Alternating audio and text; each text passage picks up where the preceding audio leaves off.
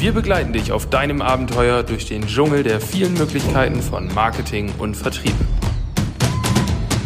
Du erhältst hilfreiche Tipps und Unterstützung, um mit Systemen dein Ziel zu erreichen.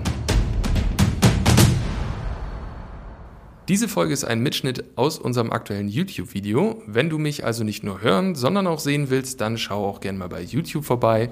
Und ansonsten wünsche ich jetzt viel Spaß mit der aktuellen Folge.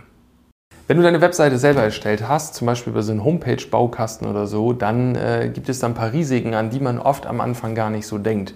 Man macht sich vielleicht selbstständig, hat eine neue Idee, will gleich loslegen, ist total motiviert, euphorisch und sagt sich, ach, heutzutage kann ich das über so einen Baukasten auch richtig schnell machen, mir also eine eigene Webseite bauen. Das ist auch hm, zum Teil richtig.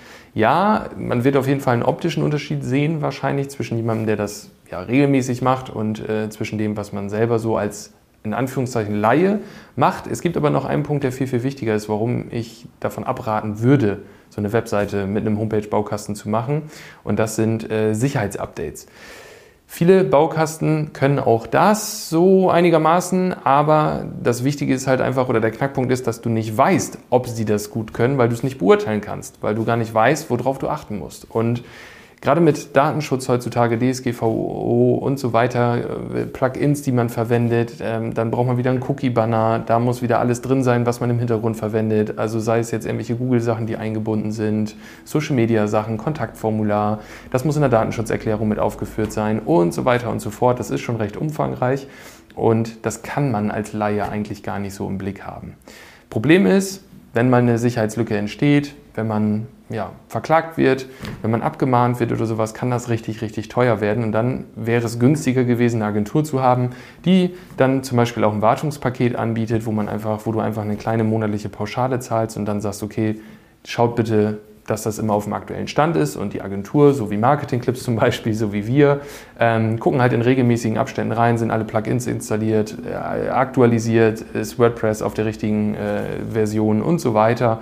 Gibt es ja irgendwelche Probleme, Meldungen oder, oder, oder. Und so ja, kannst du dich einfach darauf verlassen, dass es auch funktioniert. Und dazu sieht deine Webseite auf jeden Fall wahrscheinlich behaupte ich jetzt einfach mal, optisch noch ansprechender und besser aus und ist vor allen Dingen auch richtig vernünftig mobil optimiert. Das ist wiederum wichtig, damit deine Website auch bei Google gerankt wird. Also da gibt es echt viele, viele Themen, die man beachten sollte. Jetzt sagt man sich gerade am Anfang, das muss aber auch alles bezahlt werden, so eine Agentur. Und so eine Webseite, ja, das ist richtig. Aber gerade wenn du zum Beispiel Neugründer bist, gibt es da wirklich äh, spannende Fördermöglichkeiten. Du kannst dir zum Beispiel, so ist es im Landkreis Ammerland und in vielen Landkreisen um uns herum und woanders auch, ähm, die Erstellung für deine erste Webseite auch fördern lassen mit bis zu 50 Prozent Zuschuss. Schon mal ein sehr interessantes Thema.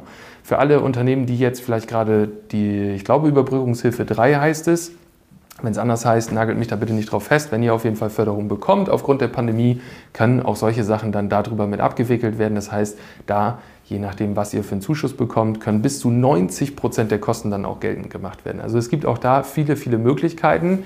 Wichtig ist halt, das ist der Dreh- und Angelpunkt eurer Informationen, eurer Kunden, eurer potenziellen Kunden, die Umsatz ins Unternehmen bringen, aber auch der Daten von euch, von den Kunden, von potenziellen Kunden. Und da sollte auf jeden Fall richtig und sorgsam mit umgegangen werden. Deswegen überlegt euch bitte genau, ob ihr eure Webseite selber machen wollt und das riskieren wollt oder ob ihr lieber mit einer Agentur sprecht und einfach sagt, hey, pass auf, was können wir machen, wie können wir eine Lösung finden, dass äh, das für beide Seiten dann auch passt.